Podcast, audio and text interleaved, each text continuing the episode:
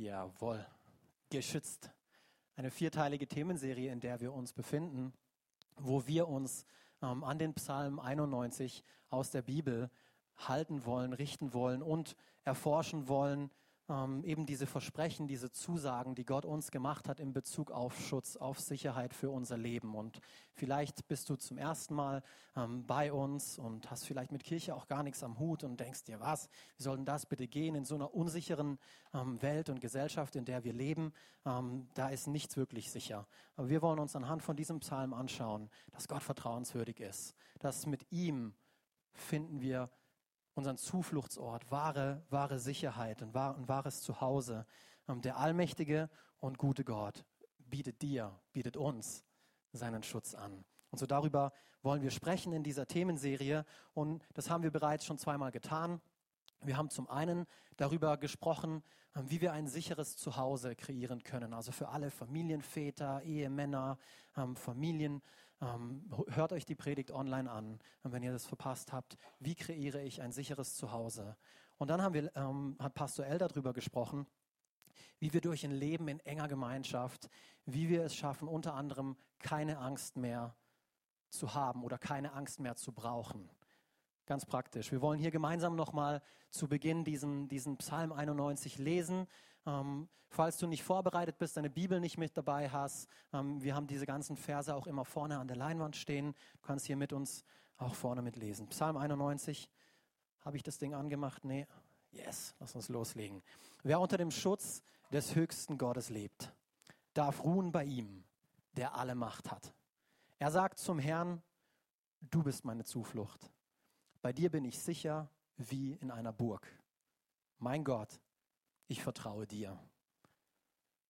Du kannst dich darauf verlassen, der Herr wird dich retten vor den Fallen, die man dir stellt, vor Verrat und Verleumdung.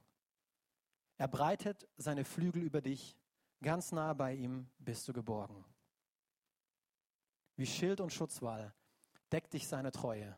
Du musst keine Angst mehr haben vor Gefahren und Schrecken bei Nacht, auch nicht vor Überfällen bei Tag, vor der Seuche, die im Dunkeln zuschlägt. Oder dem Fieber, das am Mittag wütet. Auch wenn tausend neben dir sterben und zehntausend rings um dich fallen. Das hat hier noch keiner erlebt, oder? Tausend neben dir gestorben, zehntausend neben dir gefallen. Mit eigenen Augen wirst du sehen, wie Gott alle straft, die ihn missachten. Vers 9. Du sagst, der Herr ist meine Zuflucht. Beim höchsten Gott hast du Schutz gefunden. Amen. So tolle Verse. Ich ermutige euch, lest, lest das zu Hause auch über das, was wir hier am Sonntag sprechen. Nimm nicht nur Sonntag für Sonntag mit ähm, und lass dich von dem, was hier gesprochen wird, was dir vorgekaut wird, ähm, eben durch, durch die ganze Woche tragen, sondern lies diesen Psalm wieder und wieder und schau, was Gott dir verheißt, ganz persönlich. Nicht nur mir, weil ich hier der Pastor bin, sondern jedem Einzelnen persönlich gilt diese Verheißung. Bevor wir uns dem heutigen Thema widmen und da so richtig einstellen, ähm, einsteigen, möchte ich etwas klarstellen. Wir wollen alle auf dasselbe Fundament heute Morgen aufbauen. Und das Erste ist, nur weil wir uns Christen nennen, vielleicht bist du heute hier, du kennst Gott und ähm, du lebst dein Leben mit ihm, ähm, lebst in enger Gemeinschaft mit ihm. Ich weiß es nicht, ich kenne nicht jeden einzelnen von euch. Ich, ich, ich wünsche mir das so sehr für dich. Ähm, aber das bedeutet nicht, dass wir ein angstfreies Leben von ihm geschenkt bekommen. Das bedeutet nicht, dass wir ein Leben von ihm geschenkt bekommen, was frei von Herausforderungen ist, was frei von Gefahren ist. Das bedeutet ganz im Gegenteil eigentlich, dass in dem Moment, wo wir anfangen, dieses Leben mit Gott zu leben, in enger Gemeinschaft mit ihm, Hand in Hand gehen, wie wir das vorhin ähm, so schön gesungen haben, Gott ist bei mir, Ängste werden kommen. Ängste werden kommen. Aber wir brauchen uns davor nicht zu fürchten. Nur weil du keine Angst haben musst, heißt das nicht, dass du nicht mit Angst konfrontiert sein wirst. Es werden Situationen kommen, es werden Dinge passieren, die dich versuchen, ängstlich zu machen. Zum Beispiel, während der Schwangerschaft meiner Frau ähm, da geht man natürlich immer mal wieder in regelmäßigen Abständen zur Frauenärztin zur Untersuchung. Und je öfters wir dorthin gegangen sind, desto mehr hat sie uns erzählt, was für potenzielle Krankheiten, Gefahren, Risiken etc. alles auf einen zukommen können. Bei jedem Treffen gab es was Neues. Ah ja, das kann übrigens passieren und das könnte passieren und hier sollten Sie einen Test machen und das sollten Sie ähm, vermeiden und das und das und das. Und ich wünschte ja, ich könnte hier vor euch stehen und sagen, ach, so toll wie ich bin, hm, mich hat das alles gar nicht bewegt und ich habe mir überhaupt keine Gedanken gemacht. Aber das stimmt nicht, es wäre eine Lüge. Ähm, ich habe mir Gedanken darüber gemacht. Ähm, ich, hab, ich wurde mit dem konfrontiert, mit, mit dieser Meinung ähm, des, des, des Arztes. Und er hat es auch gar nicht bös gemeint. Nichts gegen Ärzte, das sind gut. Aber ich habe gemerkt, hm, es gibt mir jetzt doch zu denken. War krass. Und ich wurde also vor die Wahl gestellt, oder Sarah und ich wurden immer wieder vor die Wahl gestellt, hey, wir können uns jetzt dazu entscheiden, dieser Meinung des Arztes zu vertrauen und uns gleichzeitig der Angst hinzugeben, weil keine Ahnung, haben wir denn wirklich alles getan, ähm, dass das nicht mit unserem Kind passiert?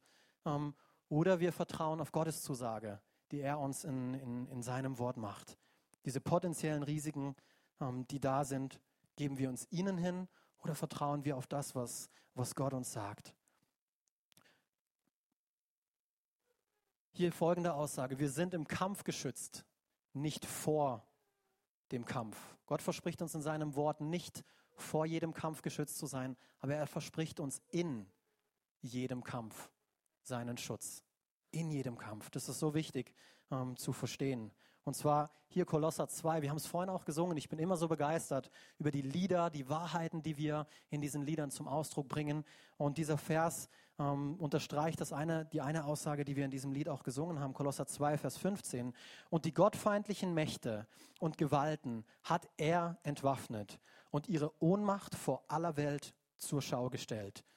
Wer ist dieser Er? Christus. Hier wird von Jesus gesprochen.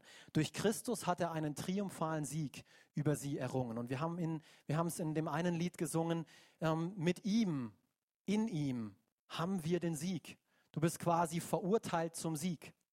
Wenn du Jesus Christus kennst und ihn zu deinem Herrn gemacht hast, an ihn glaubst, das Leben mit ihm teilst und gehst, du bist verurteilt zum Sieg. Du kannst gar nicht anders. Du kannst gar nicht anders. Das ist deine Bestimmung zu siegen. Wir, alle seine Kinder, haben Anteil daran. Und das ist eine großartige Nachricht. Das ist eine großartige Nachricht.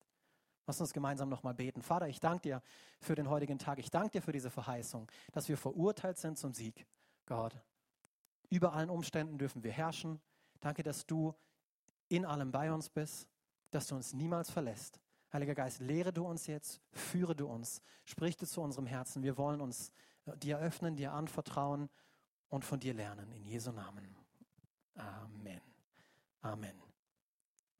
Wir wollen uns heute der Sicherheitsausrüstung. Paulus nennt es eigentlich die Waffenrüstung Gottes, aber ich missbrauche es ein bisschen für unsere Zwecke und will es die Sicherheitsausrüstung Gottes nennen, mit der wir uns heute ein bisschen auseinandersetzen wollen. Und davon spricht Paulus im Epheserbrief. Paulus hat, ähm, ist jemand, der über zwei Drittel des Neuen Testamentes geschrieben hat, ähm, der Bibel. Und eben im, im Epheserbrief ist es ein Brief an eine Gemeinde. Da hat er ganz zum Schluss, hat er über eine ähm, Sicherheitsausrüstung, wie wir es heute nennen, gesprochen, die jedem Kind, jedem Kind Gottes, jedem Christ zur Verfügung steht und von der wir eine Menge darüber lernen können, über, über ein siegreiches Leben, wie wir wirklich geschützt, geborgen ähm, und aufrecht stehen bleiben können in diesen Kämpfen, in den Anfechtungen. Wir wollen die hier auch wieder gemeinsam lesen. Seid ihr dabei? Seid so ruhig? Ja, gut. Epheser 6, Verse 10 bis 18. Ihr könnt hier vorne mitlesen. Zum Schluss noch ein Wort an euch alle. Werdet stark, weil ihr mit dem Herrn verbunden seid. Lasst euch mit seiner Macht und Stärke erfüllen. Greift zu all den Waffen, die Gott für euch bereithält. Wir schauen uns später diese Waffen an, was denn das genau sind. Zieht seine Rüstung an. Dann könnt ihr alle heimtückischen Anschläge des Teufels abwehren. Vers 12. Denn wir kämpfen nicht gegen Menschen, sondern gegen Mächte und Gewalten des Bösen, die über diese gottlose Welt herrschen und im Unsichtbaren ihr unheilvolles Wesen treiben. Darum, Vers 13, nehmt all die Waffen, die Gott euch gibt. Nur gut gerüstet könnt ihr den Mächten des Bösen widerstehen, wenn es zum Kampf kommt. Nur so könnt ihr das Feld behaupten und den Sieg erringen. Seht ihr diese Verheißung? Wir können. Wir können siegreich sein. Wir sind verurteilt zum Sieg. Gott gibt uns alles in seinem Wort, was wir brauchen, um ein siegreiches Leben zu leben. Geschütztes Leben. Vers 14, bleibt standhaft. Und jetzt spricht er hier von dieser Sicherheitsausrüstung. Die Wahrheit ist euer Gürtel und Gerechtigkeit euer Brustpanzer. Macht euch bereit, die rettende Botschaft zu verkünden, dass Gott Frieden mit uns geschlossen hat. Verteidigt euch, hier geht es weiter, verteidigt euch mit dem Schild des Glaubens, an dem die Brandpfeile des Teufels wirkungslos abprallen. Keine Chance, egal, die prallen einfach ab, wirkungslos. Die Gewissheit, dass euch Jesus Christus gerettet hat, ist euer Helm, der euch schützt. Und nehmt das Wort Gottes. Es ist das Schwert. Ich versuche bei solchen Sachen immer irgendwelche Sachen mitzubringen, ähm, um das bildhaft auch deutlich zu machen. Aber leider habe ich bei mir zu Hause kein Schwert mehr gefunden. Überlegt, irgendein Kind anzurufen, irgendeine Mama. Die haben sicherlich irgendwelche Langschwerter zu Hause, aber ich habe es nicht mehr geschafft. Nehmt das Schwert, das euch sein Geist gibt. Hört nie auf. Manchmal brauchen wir kindlichen, kindlichen, kindliche Vorstellungskraft, gell? Das ist so erfrischend. Hört nie auf zu beten und zu bitten. Lasst euch dabei vom Heiligen Geist leiten. Bleibt wach und bereit. Ich finde es interessant, wie Paulus diese Aussage beginnt, bevor er über diese einzelnen Teile dieser Sicherheitsausrüstung eingeht, weil er, er geht los mit, habe ich es hier vorne auch nochmal stehen, ansonsten müsst ihr mir einfach vertrauen. Werdet stark, weil ihr mit dem Herrn verbunden seid. Werdet stark, weil ihr mit dem Herrn verbunden seid. Lasst euch mit seiner Macht und Stärke erfüllen. Und ihr habt darüber nachgedacht. Hm, werdet stark, weil ihr mit dem Herrn verbunden seid. Wow, okay. Ähm, und ich glaube, er sagt damit ungefähr Folgendes aus. Meine, deine größte Stärke als Christ ist meine Verbindung oder meine, meine Beziehung zu Gott, mit Gott. Daraus schöpfe ich wahre Kraft. Das ist das Fundament, bevor er überhaupt auf all die Teile eingeht, die wir bekommen haben, um, diese, um diesen Krieg, um diese Schlacht, um diesen Kampf, diesen guten Kampf des Glaubens zu kämpfen, von dem die Bibel spricht, sagt er, hey, werdet stark, werdet stark durch die Verbindung, durch die Verbindung, die ihr habt mit Gott. Das ist unsere Stärke, das zeichnet uns Christen aus. Wenn nicht das, was sonst. Wir haben eine Beziehung zu unserem Gott. Das hat, kann keine andere Religion von sich sagen. Keine andere. Aber wir dürfen Gott kennen. Wow, das ist cool. Das ist richtig cool. Psalm 28, Verse 7 bis 8. Der Herr ist meine Stärke und mein Schild, spricht hier König David. Auf ihn habe ich vertraut. Darum wurde mir geholfen. Der Herr ist Stärke und Schutz für sein Volk. David hat es verstanden. An anderer Stelle heißt, es ist nicht, es ist nicht die Heeresmacht, es ist nicht, wie viele, wie viele Reiter ein, ein König oder ein Volk zur Verfügung hat, das den Kampf, das die Schlacht entscheidet. Nein, es ist der Herr. Es ist der Herr, der darüber entscheidet, wie, ähm, wie der Kampf ausgeht. David hat es erkannt. Dann geht es weiter. Er fährt fort, also Paulus, wir sind hier wieder ähm, bei, der, bei der Sicherheitsausrüstung. Er weist die Gläubigen darauf hin, dass sie die komplette Waffenrüstung Gottes anziehen sollen. Die komplette zur Verfügung gestellte Schutzausrüstung. Und er sagt sogar das Wort anziehen, ergreifen. Also es scheint ein, ein aktiver Part zu sein, diese Sicherheitsausrüstung zu seinem eigen zu machen. Gott hat sie ihm zur Verfügung gestellt, aber er muss sie sich anziehen. Wer will am Ende siegreich dastehen heute Morgen von euch? Ein paar, gut. Aber er hält es auch für euch andere bereit, die ihr keine Lust habt, eure Hände zu heben. ich mag den bildhaften Vergleich, weil ich glaube, das ist ein Vergleich, der sowohl im Sichtbaren als auch im Unsichtbaren gut gilt. Und ich musste an folgendes blödes Beispiel denken, aber ich, ich hoffe, es bleibt dir hängen. Ähm, es wird dich vielleicht schockieren und vielleicht ahnst du es, aber weißt du, wie, warum ich heute Morgen mit dieser Hose vor dir stehe? Warum ich mit dieser Hose vor dir stehe? Ganz einfach, ich habe sie angezogen. Ein Bein nach dem anderen. So geht es. Gott sei Dank habe ich dran gedacht, gell? Die Hose anzuziehen. Ich weiß, es auf der einen Seite total dämlich, aber ich musste drüber nachdenken. Ja, ähm, das funktioniert aber genauso mit dieser Ausrüstung, von der Paulus hier spricht. Wir müssen sie ganz aktiv anziehen. Niemand übernimmt diesen Part für mich. Stell dir vor, ich sage meiner Frau, ja, hey Schatz, zieh doch mir mal bitte meine Hose an. Könntest du mir noch meine Socken anziehen? Ähm, also ich kann das zu ihr nicht sagen. Die würde mir den Vogel zeigen und sagen, was ist mit dir kaputt? Aber oftmals, oftmals handeln wir genauso. Wir handeln genauso. Wir stolpern in Umstände, in Situationen hinein, bevor wir uns gut eindecken, gut einkleiden mit all dem, was Gott für uns äh, vorbereitet hat. Wie oft treffe ich Entscheidungen, sage Dinge, tue etwas, ohne vorher ausgiebig zu beten. Wie oft mache ich das? Und dann im Nachhinein tue ich das, was ich eigentlich vorher hätte tun sollen, nämlich ich bete und bitte Gott darum, mein Schlamassel aufzuräumen. Oder? Kennt ihr das? Ich bin nicht vorbereitet. Währenddessen fällt mir auf, uh, hm, während ich in diesem Kampf bin, hätte ja noch eine Hose anziehen sollen. Ich hätte ja noch mein, mein Schwert mitnehmen sollen. Aber es habe jetzt alles zu Hause liegen. Mist. So wichtig, dass wir vorbereitet sind, dass wir die komplette Waffenrüstung Gottes tragen, um diese Angriffe abwehren zu können, die kommen. Denn sie werden kommen. Sie werden kommen. So wichtig. Die hinterhältigen Angriffe, wie die Bibel es beschreibt, die werden kommen. Und nur dann, wenn wir diese komplette Waffenrüstung tragen, werden wir auch bestehen können. Wir müssen vorbereitet sein. Deswegen zuerst beten.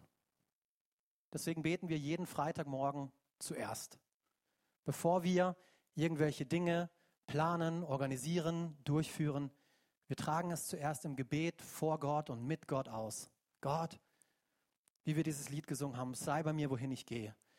Wir wollen nicht, dass du unsere Pläne segnest, Gott. Wir wollen wissen, was ist dein Plan? Was ist dein Plan für diese Stadt? Zeig du ihn uns. Was sollen wir tun? Was sollen wir lassen? Wohin willst du, dass wir gehen? Zuerst beten, und dann im Nachhinein erleben wir, oh ja, an das habe ich nie gedacht und jetzt gehen wir diesen Weg und oh, es funktioniert. Ja, weil wir zuerst Gott gesucht haben. Wir müssen vorbereitet sein auf diese Angriffe. Lasst uns die Bestandteile dieser Sicherheitsausrüstung gemeinsam anschauen. Der Gürtel der Wahrheit, damit geht's los. Mit dem Gürtel der Wahrheit. In Epheser 6, Vers 12 beschreibt Paulus, dass wir nicht gegen Fleisch und Blut kämpfen. Und vielleicht wird es dich auch schockieren, aber du kämpfst nicht gegen deinen Ehepartner, wenn du verheiratet bist. Du kämpfst nicht mal gegen deinen Vermieter. Du kämpfst auch nicht gegen deinen Chef. Und du kämpfst auch nicht gegen Angela Merkel. Wir kämpfen nicht gegen Fleisch und Blut, spricht die Bibel. Ja, das ist eine Offenbarung für viele, die der Angela Merkel jeden Tag irgendwie einen Brief schreiben und, äh, was machst du da? Nein, wir kämpfen nicht gegen Fleisch und Blut. Auch dein Ehepartner ist nicht dein Feind. Auch wie oft muss ich mich daran erinnern, wenn ich verletzt bin, wenn ich wütend bin. Nein, wir sind keine Feinde, wir sind Verbündete. Wir gehören doch zusammen, wir sind doch eins. Der Gürtel der Wahrheit spricht von einem unsichtbaren Kampf, von Mächten, die wir nicht sehen können, wie den Teufel, der hinter allem Bösen steckt, der mit seinen listigen Angriffen kommt. Und es ist interessant, eine der listigsten Angriffe des Teufels ist die Lüge. Und die Bibel nennt ihn auch den Vater der Lüge. Der Teufel ist der Vater der Lüge. Alles, was er dir vorgaukelt, ist gelogen. Damit kannst du rechnen. Und diese Waffe hat er bereits von Anfang an eingesetzt. Erfolgreich gegen Eva. Da hat es angefangen. Hat Gott wirklich gesagt? Nein. Vielleicht sagt er sowas zu dir. Vielleicht sagt er Dinge wie, du bist es nicht wert du bist es nicht wert. Was, was willst du heute überhaupt in der Gemeinde? Du bist es nicht wert. Du kannst hier nicht in diesen Kuschelclub kommen. Die wollen dich nicht. Die wollen dich nicht. Die wissen genau, was du tust. Du hast es verbockt, du wirst es niemals schaffen. Es sind Dinge, mit denen er uns versucht klein zu halten, zu Fall zu bringen. Das hat er von Anfang an getan. Aber deswegen ist dieser Bestandteil, dieser Gürtel der Wahrheit so wichtig. Weil wie bekämpfst du die Lüge? Durch die Wahrheit. Durch die Wahrheit. Und ich liebe es, wie die Bibel die Wahrheit beschreibt. Was ist Wahrheit? Als Jesus vor äh, Pontius Pilatus steht, stellt er ihm genau diese Frage. Was ist Wahrheit? Was ist Wahrheit? Und die Bibel ist ganz klar. Gottes Wort. Gottes Wort ist Wahrheit. Johannes 17, Vers 7. Gottes Wort ist Wahrheit. Jesus ist Wahrheit. Er sagt von sich selber, ich bin der Weg, die Wahrheit und das Leben. Der Weg, der einzige, die einzige Wahrheit, das einzige Leben. Niemand, niemand kommt zum Vater denn durch mich. Denn durch mich. So, wir müssen uns mit dieser Wahrheit umgürten. Die Bibel ermahnt uns im 1. Petrus 1, Vers 13. Habe ich den Vers hier vorne? Nee, habe ich nicht. Sie ermahnt uns, ein klares und nüchternes Denken zu haben. Unsere Lenden steht in einer anderen Übersetzung und das ist eigentlich urtextnah. Unsere Lenden umgürtelt, aber die Lenden unserer Gedanken. Umgürtet mit der Wahrheit. Wie, wie machst du das? Wie stellen wir das an? Ich will ganz praktisch sein. Die beste Antwort, die ich dir geben kann, ist, lies deine Bibel täglich. Wenn die Bibel die Wahrheit ist, wenn Jesus Wahrheit ist, ist das Beste, was du tun kannst, dich täglich damit auseinanderzusetzen. Regelmäßig. Nicht einmal die Woche. Du isst auch nicht einmal die Woche. Oder? Täglich umgürte ich mich mit der Wahrheit Gottes. Täglich mache ich das. Und wenn du nicht weißt, wie du das machen sollst, wenn du nicht weißt, wo du anfangen sollst in der Bibel, ja, guck mal dieses fette Buch an, ähm, wo soll ich lesen und wie soll ich lesen, wie viel soll ich lesen, komm danach zu Grow Teil 2. Da sprechen wir genau über solche Dinge. Wie lese ich meine Bibel? Wie funktioniert dieses ganze Leben als Christin überhaupt? Wenn du frustriert bist darin, herzliche Einladung direkt im Anschluss des Gottesdienstes zu Grow zu kommen. Zweiter Bestandteil, der Brustpanzer der Gerechtigkeit. Der Brustpanzer der Gerechtigkeit. Und das ist ein Teil, mit dem ich vor allem am Anfang Probleme hatte ähm, in, in, in meinem Leben als Christ, in meinem Glaubensleben. Und ich habe deshalb auch heftige Niederlagen einstecken und erleben müssen. Und der häufigste, die häufigste ähm, Ursache dafür oder der ausschlaggebendste Grund war, ähm, Dinge, die ich getan habe, von denen ich aber eigentlich wusste, ich soll sie nicht mehr tun. Ähm, aber ich habe sie trotzdem getan. Das war der ausschlaggebendste Grund, der mich damit in Konflikt gebracht hat. Weil Gottes Wort sagt, ich bin gerecht in Jesus Christus, vollkommen, vollkommen gerecht, durch den Glauben, keine Werke nötig. Aber ich habe angefangen, Dinge zu tun, von denen ich wusste, hey, die sind gar nicht richtig, ich sollte sie eigentlich nicht länger tun, ich sollte damit aufhören. Und das hat mich dahin gebracht, letztendlich sogar bis dorthin, wo ich meine eigene Errettung in Frage gestellt habe. Ich habe gefragt, ja, bin ich, liebt mich Gott überhaupt noch wirklich? Ähm, bin ich überhaupt noch sein Kind? Weil in seinem Wort steht doch, Gottes Schafe hören seine Stimme und ich höre seine Stimme gar nicht. Bin ich, ähm, habe ich irgendwas getan oder nicht getan, ähm, dass das nicht mehr stimmt jetzt für mich? Bin ganz authentisch, ganz ehrlich mit euch heute Morgen. Das waren Gedanken, das waren Dinge, ähm, mit denen ich mich befasst habe, weil ich diesen Brustpanzer der Gerechtigkeit nicht gelernt habe anzuziehen. Täglich. Täglich. Ich bekam Zweifel, habe mich geschämt. Aber Gott sei Dank für, für gute Freunde. Gott sei Dank, dass Gott mich kennt und mir Leute an die Seite gestellt hat, die mir da geholfen haben, die mir geholfen haben, mir selbst zu vergeben. Alex, komm mal wieder klar. Du musst nicht perfekt sein. Gott weiß das. Gott weiß das, dass du auf dem Weg bist. Ja, bemühe dich, setz alles daran. Aber du musst nicht perfekt sein. Nimm diesen Maßstab nicht an. Und ich musste auch in der Erkenntnis wachsen, dass egal was ich tue oder was ich nicht tue, ich bin allein gerecht durch den Glauben. Durch das, was Jesus getan hat, bin ich gerecht. Und das sagt die Bibel hier auch ganz klar, Römer 3, Vers, 3, Vers 22 bis 23. Gott spricht jeden, Sag mal alle, jeden, jeden von seiner Schuld frei und nimmt jeden an. Der was? Der gut genug tut? Nein, der glaubt. Der glaubt. Und an wen? An Jesus Christus. Nur diese Gerechtigkeit lässt Gott gelten. Denn darin sind die Menschen gleich. Worin sind die Menschen gleich? Hier spricht er davon, alle sind schuldig.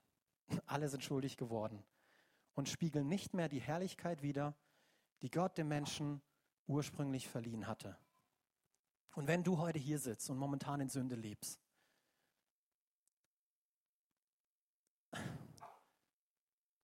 dieses Lied, was wir vorhin gesungen haben, und ich weiß, es, es fühlt sich in, der, in dem Moment nicht einfach an. Du, du, du schämst dich und du willst vor Gott wegrennen und ähm, du willst, niemanden, äh, willst mit niemandem darüber reden, weil was könnten die anderen über dich denken? Aber komm zu ihm, bring's vor Gott, bereinige es. Er, er stößt dich nicht zurück. Er liebt es. Die, die Bibel sagt, er liebt es, wenn ein, Sünder umke wenn ein Sünder umkehrt, wenn er Buße tut. Das gefällt Gott. Ich muss immer wieder an die Geschichte von Adam und Eva denken. Wir denken, Gott hat sie aus dem Garten Eden ähm, verbannt, wollte ihnen, mit ihnen nichts mehr zu tun haben. Ähm, aber nachdem sie gesündigt haben, war er es, der sie gerufen hat. Er wusste es, aber er hat gerufen, Adam, Adam, wo bist du? Er ist auf sie zugekommen und das tut er auch heute noch. Gott will, dass du zu ihm kommst, so wie du bist, so wie du bist. Er, er weiß es sowieso. Und so ich ermutige dich, sprich mit jemandem darüber. Lass es dich nicht länger innerlich kaputt, zum, kaputt machen und dir diese, diese Gerechtigkeit, diese Stellung, diesen festen Stand vor Gott. Du bist gerecht, nicht durch das, was du tust, sondern durch das, was Jesus für dich getan hat und weil du daran glaubst. Es ist kein Freifahrtschein zur Sünde, aber du bist gerecht. Du bist gerecht. Und es musst dich lernen anzuziehen, täglich. Ich bin gerecht. Gott, und ich komme vor dich. Ich habe denselben Fehler schon 20 Mal gemacht. Ich glaube ich, ich glaub mir selber schon gar nicht mehr. Aber ich tue es aus Gehorsam und weil es dein Wort sagt. Ich bin gerecht durch das, was du getan hast, Jesus Christus. Und ich ziehe diesen Brustpanzer der Gerechtigkeit an. 1. Johannes 1, Verse 8 bis 9. Wenn wir behaupten, ohne Sünde zu sein, betrügen wir uns selbst und verschließen uns der Wahrheit. Wie oft habe ich schon Gespräche geführt, ich bin doch ein guter Mensch. Was sie eigentlich meinen ist, ich bin nicht so schlimm wie der da drüben. Also jemanden umgebracht habe ich noch nicht. Alles andere ist ja mal nicht so schlimm. Aber eigentlich belügst du dich selbst damit. Wir alle machen Fehler.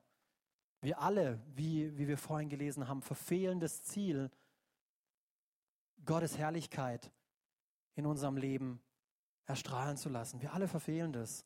Aber jetzt hier, weil das ist der tolle Part. Doch, wenn wir unsere Sünden bekennen, erweist Gott sich als treu und gerecht. Er vergibt uns unsere Sünden und reinigt uns von allem Unrecht, das wir begangen, begangen haben. Aber Voraussetzung, bekennen. Wir müssen bekennen. Auch wenn er es weiß, es reicht nicht. Ja Gott, du weißt doch, mit was ich zu kämpfen habe. Nee, du musst es bekennen. Sag's ihm. Komm vor ihn. Red mit jemand anderem darüber, wenn dir das hilft. Aber sprich zuerst mit Gott. Sprich zuerst mit Gott. Dritter Bestandteil der Sicherheitsausrüstung Gottes. Das Schuhwerk des Friedens oder ähm, die neue Genfer sagt, das Schuhwerk der Bereitschaft, das Evangelium des Friedens zu verkünden, spricht's hier. Und habt ihr, habt ihr schon mal auf Ziele oder so geschossen? Ha? Ihr dürft euch jetzt outen. Habt ihr schon mal? Was ist, was ist schwieriger, ein stehendes Ziel oder ein bewegliches Ziel zu treffen? Bewegliches, oder? Daran musste ich auch denken, das Schuhwerk des Evangeliums. Wir sollen immer bereit sein, die frohe Botschaft zu verkündigen. Es ist schwieriger für den Feind, uns zu treffen, wenn wir in Aktion sind. Und egal was kommt, ich bin bereit, Gott. Was darf ich heute tun? Wo willst du mich haben? Wen darf ich ermutigen? Wen darf ich auf ein Eis einladen? Ich bin bereit. Ich bin am Laufen. Ich nehme dieses Schuhwerk des Evangeliums des Frieden und verkündige die gute Botschaft. Und zum anderen glaube ich, dass dieser Teil uns auch vor uns selbst schützt. Vor unseren Wünschen, unserer Vorstellung, wie ein Gottesdienst zu laufen hat, wie der Chef eigentlich zu uns in der Arbeit sein sollte, wie das, jenes und welches. Unsere Wünsche, unsere Vorstellungen, unser, ja, so, so macht man das, so gehört sich das. Es schützt uns vor uns selbst, vor der Selbstsucht. Wir sollen immer bereit sein. Es ist nicht verkehrt, dass du eine Meinung hast. Es ist nicht verkehrt, ähm, dass, du, dass du einen Job, dass du, dass du ähm, eine Familie hast. Und dass du an diese Familie denkst. Dass du daran denkst, hey, ist es wichtig, dass ich zur Arbeit gehe? Aber lasst uns immer bereit sein, Gottes Willen über unseren Willen zu stellen. Hey Gott, Jesus hat das getan. Nicht mein Wille, nicht mein Wille. Er hatte, er hatte Angst im Garten Gethsemane. Davor, vor dem, was, was auf ihn wartet, dieses, dieses, dieser Kreuzestod. Aber er hat gesagt, hey Gott, nicht mein Wille, sondern deiner. Aber wenn es wirklich nichts gibt, was das verhindert, ich laufe den Lauf. Ich, ich, ich, ich gehe. Ich verkünde. Und eines der größten Herzensanliegen Gottes, und ich liebe diese Geschichten im Lukas, in einem Kapitel spricht er in mehreren Geschichten davon. Er spricht davon, dieses eine verlorene Schaf, hinter diesem einen verlorenen Schaf herzugehen. Er spricht auch von einer verlorenen Münze. Aber der Tonus ist immer derselbe. Die, die Masse, die eigentlich schon sicher ist, zu verlassen und sich um das zu kümmern, was verloren ist. Das ist so sehr Gottes Herzensanliegen. Das ist so sehr Gottes Herzensanliegen. Er kümmert sich auch um alle anderen. Aber dieses eine, dieses eine, was ihn noch nicht kennt, oh, da ist er so leidenschaftlich danach. Und deswegen braucht es die Verkündigung. Römer sagt, wie sollen sie glauben, wenn sie nie vom Wort Gottes gehört haben? Es braucht jemand, der es ihnen erzählt. Weil Glaube kommt durch das Hören des Wortes Gottes. Und so ohne meine Verkündigung kriegt vielleicht die Person, mit der ich im Kontakt bin, gar nicht davon mit, dass es etwas viel Besseres gibt, was das Leben, ähm, was sie oder er jetzt ähm, bereits kennt. So eine wichtige Rolle. Schützt uns vor uns selbst. Vierter Bestandteil, wir müssen das Ganze hier ein bisschen beschleunigen. Schild des Glaubens. Der Schild des Glaubens. Das ist eine aktive Sache dieser Schild. Es war nämlich eigentlich ein Schild von diesem, ähm, von, von dieser Waffenrüstung, von der hier gesprochen wird. Das ist ähm, von damals, ihr müsst euch vorstellen, das war so ein römischer Legionär, den Paulus hier als Beispiel genommen hat. Ähm, und der hatte nicht so ein Schild, wie du dir das vielleicht vorstellst, sondern das war ein Schild ähm, aus, aus Leder, mit mehreren Lederschichten überzogen. Und damit dieses Schild auch schön geschmeidig, biegsam und gleichzeitig auch stark und fest ist, musste er ganz aktiv einschmieren. Dieses, dieses, ähm, dieses beschichtete Leder, damit es nicht poröse wird, damit es nicht äh, bröckelt, sondern er musste ganz aktiv sich darum bemühen ähm, und musste etwas dafür tun. Und so dieser Schild des Glaubens, auch unser Glaube ist etwas, der aktiv, der bearbeitet werden muss. Genau wie im Umgang mit diesem Schild. Und musste daran denken, wann, wann hast du das letzte Mal aktiv für etwas geglaubt? Aktiv. Nicht, weil du jetzt gerade in eine Notsituation gekommen bist und dann gemerkt hast, oh, jetzt hätte ich meinen Glauben, ähm, Glaubensschild schnell hochholen sollen, ähm, sondern wann warst du proaktiv? Wann hast du die Initiative ergriffen und gesagt, hey, dafür glaube ich, dafür glaube ich, dafür will ich jetzt anfangen zu glauben. Und wenn du, wenn du verheiratet bist oder mach das mit, mach das als Familie oder als mit, einer Freundin. Hey, wo, wollen wir uns nicht mal Gedanken drüber machen mit einer Connect-Gruppe? Wenn ihr euch als Connect-Gruppe trifft, redet darüber, hey, wofür wollen wir gemeinsam als Connect-Gruppe gemeinsam glauben? Wofür wollen wir beten? Und wofür wollen wir Gott vertrauen als nächstes, damit dieser Schild nicht porös und ähm, angriffsfähig wird. Damit, wenn wir ihn hochhalten, damit da auch wirklich kein Pfeil durchgeht, der auf uns abgefeuert wird. Hebräer 11, Vers 1. Was ist denn der Glaube? Was ist er denn? Er ist ein Rechnen mit der Erfüllung dessen, worauf man hofft. Ein Überzeugtsein von der Wirklichkeit unsichtbarer Dinge. Bestandteil Nummer 5 der Sicherheitsausrüstung Gottes ist der Helm des Heils. Der Helm des Heils. Hier in, im, im 1. Thessalonicher 5 wird da auch nochmal drüber gesprochen. Und zwar sagt Paulus hier, wir aber gehören zum Tag und wollen daher nüchtern und zum Kampf bereit sein, gerüstet mit dem Brustpanzer des Glaubens und der Liebe und mit dem Helm der Hoffnung auf Rettung. Vers 9, denn Gott hat uns dazu bestimmt, durch Jesus Christus, unseren Herrn, gerettet zu werden und nicht dazu, im Gericht verurteilt zu werden. Paulus spricht hier von etwas Zukünftigen, von der Hoffnung auf unsere zukünftige und endgültige Rettung. Hä?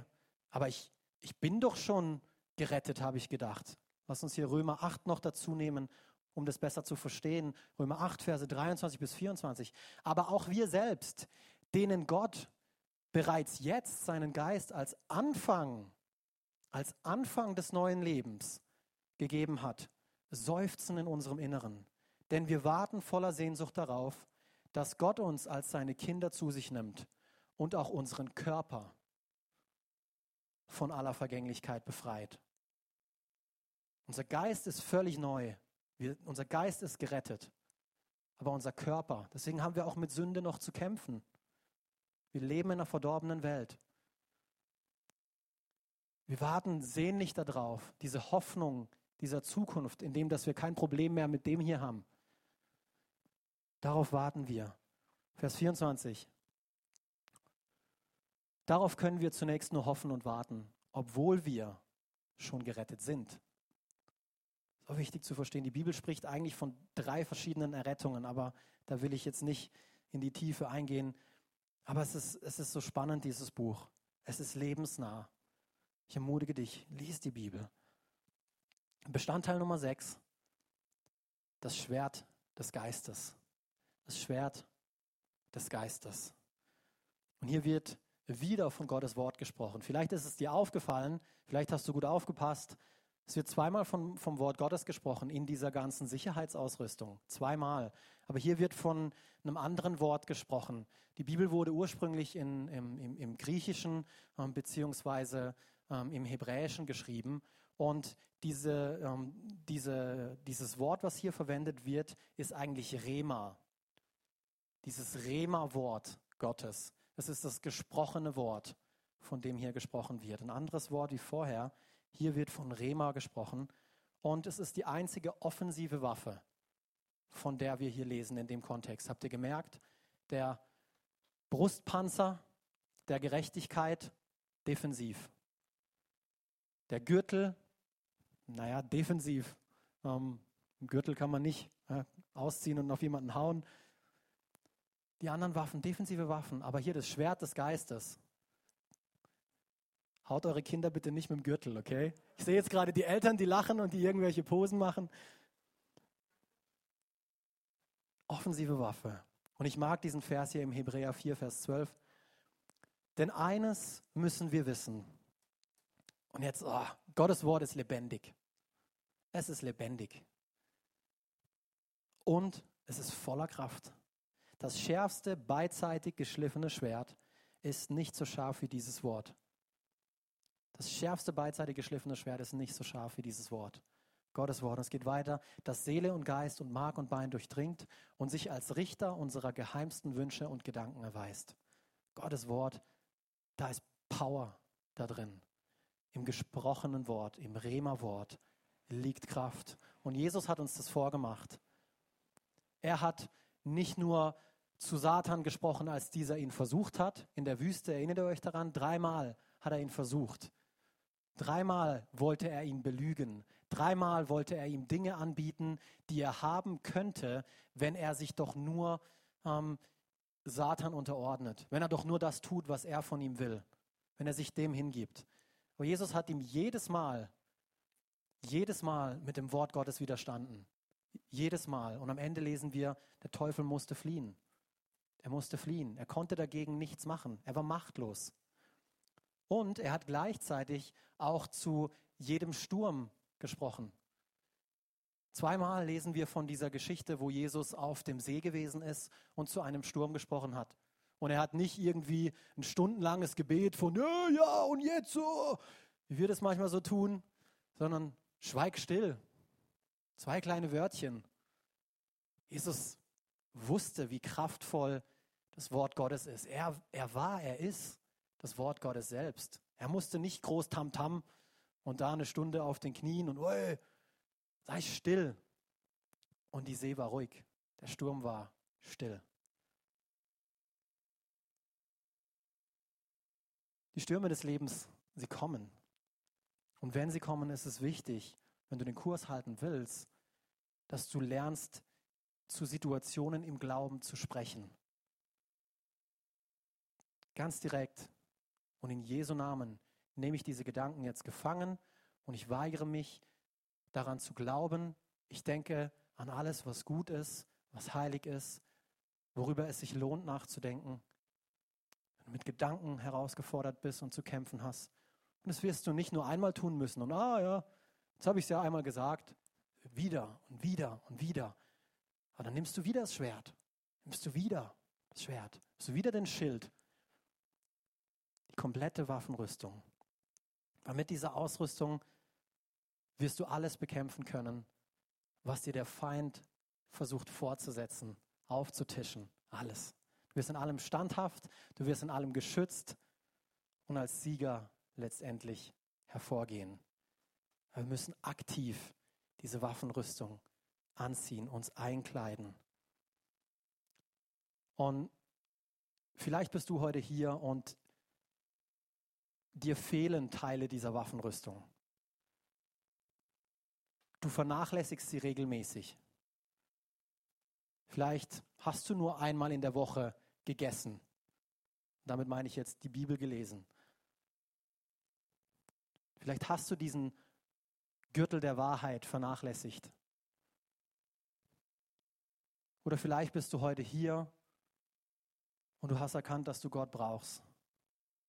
Vielleicht verstehst du noch nicht all das, von dem wir heute gesprochen haben, all das, was du heute erlebt hast. Aber du hast erkannt, hey, ich brauche Gott. Ich will diesen Schutz, von dem der da vorne gesprochen hat. Ich brauche es so sehr in meiner Situation. Und ich will dir die Gelegenheit geben, indem dass du deinen allerersten Schritt machst, nämlich zuallererst einmal in Beziehung mit ihm kommst. Diesen Gott kennenlernst, der dich liebt, der dich beschützen will. Nicht vor jedem Kampf, in jedem Kampf. Der dich an der Hand nimmt, mit dir durchgeht und der dir garantiert, dass du am Ende als Sieger dastehen wirst. Und wir stellen diese Frage an, am Ende jedes Gottesdienstes, weil ich dir die Gewissheit geben will, dass wenn du heute nach Hause gehst, dass du weißt, dass du weißt, dass du weißt, dass du ein Kind Gottes bist, dass dieser Gott dich liebt, einen Plan für dein Leben hat und dir beisteht. Und wenn du diese Gewissheit nicht hast, dann möchte ich dir sie helfen, ganz, ganz aktiv in Anspruch zu nehmen. Wie machst du das? Wie machst du das? Du sprichst ein Gebet im Glauben aus. Nicht das Gebet rettet dich, aber der Glaube, wie wir vorhin gelesen haben, macht dich gerecht. Und das tust du, indem dass du einfach ein Gebet sprichst. Und es kann, es kann ganz einfach sein. Das muss kein stundenlanges Gebet sein, sondern, Jesus, ich komme vor dich, weil ich erkannt habe, dass mich meine Sünde von dir trennt. Ich habe erkannt, ich habe ohne dich versucht, mein Leben zu leben. Ab heute will ich das ändern. Ich will mit dir mein Leben leben. Ich will in enger Gemeinschaft mit dir leben, Gott. Und ich habe erkannt, Jesus, dass du mir das möglich machst. Nicht, weil ich in die Kirche gehe, nicht, weil ich meine Bibel lese, nicht, weil ich gute Freunde habe, gute Dinge tue, schlechte Dinge lasse. Nein, weil du für mich getan hast. Und das nehme ich heute in Anspruch. Ich danke dir für Sündenvergebung.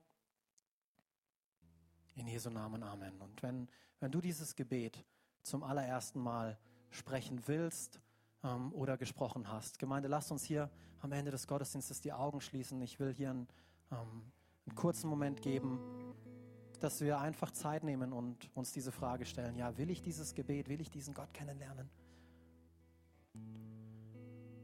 Dass du es mir ganz kurz mit erhobener Hand zeigst und mich einfach wissen lässt, ja, Alex, ich will dieses Gebet beten oder ich habe dieses Gebet gerade gebetet. Ganz kurz einfach mit erhobener Hand und dann kannst du sie wieder runternehmen. Ich werde dich nicht nach hier vorne rufen, ich will dich nicht bloßstellen. Es geht hier um eine Entscheidung zwischen dir und Gott.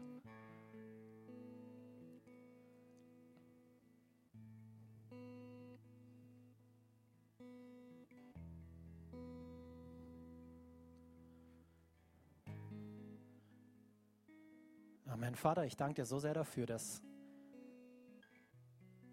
wir zum Sieg verurteilt sind. Das ist der absolute Oberhammer. Gott, danke, dass du uns gebrauchst, um auf dieser Welt einen Unterschied zu machen. Und du hast uns alles dafür gegeben. Du hast uns alles dafür gegeben. Wir haben deinen Geist, wir haben, wir haben deinen Beistand, wir haben deinen Fürsprecher, deine Kraft, von der wir in der letzten Themenserie gehört haben, der uns ausrüstet, deine Zeugen zu sein. Wir haben deine Sicherheitsausrüstung, die uns vor jedem Angriff beschützt. Und wir ziehen sie an. Wir glauben nicht länger den Lügen des Feindes. Wir schnüren uns den Gürtel der Wahrheit um. Wir stehen gerecht vor dir, weil wir daran glauben, was du, Jesus Christus, für uns getan hast. Und dass das genügt, dass wir nichts hinzufügen oder wegnehmen können. Danke, Jesus. Wir danken dir so sehr dafür, für den Helm des Heils.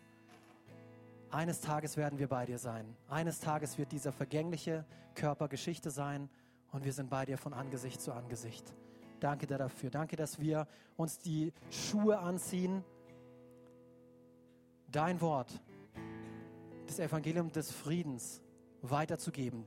Das nicht nur für uns zu behalten, sondern ein Segen für andere zu sein damit sie auch unter diesen Schutz kommen können. Vater, ich danke dir so sehr für den Schild des Glaubens, für das Schwert des Geistes, Gott. Wir, wir legen die ganze Waffenrüstung Gottes an. Danke, dass du uns im Alltag ganz praktisch hilfst. In Jesu Namen, Amen. Amen. Wenn du eine Entscheidung getroffen hast, lass es uns wissen. Lass es uns wissen über diese Kontaktkarte. Du kannst das einfach aufschreiben. Vielleicht hast du heute eine Entscheidung für Jesus getroffen. Du sagst, ja, ich, ich komme heute zum ersten Mal vor Gott und will ihn wirklich kennenlernen, was er für einen Plan für mein Leben hat. Trag das auf diese Kontaktkarte ein, füll sie aus und dort hinten gibt es eine schwarze Box. Da kannst du es einfach reinwerfen, dann kommen wir mit dir in Kontakt. Ansonsten, wenn du noch keine Bibel hast, ich, wir wollen dir eine schenken. Wir wollen dir eine Bibel schenken oder dich herzlich zu, zu Grow Teil 2 einladen, direkt nach dem Gottesdienst. Gemeinde, wir wollen gemeinsam aufstehen und diesen Gottesdienst mit einem Lied beenden. Amen.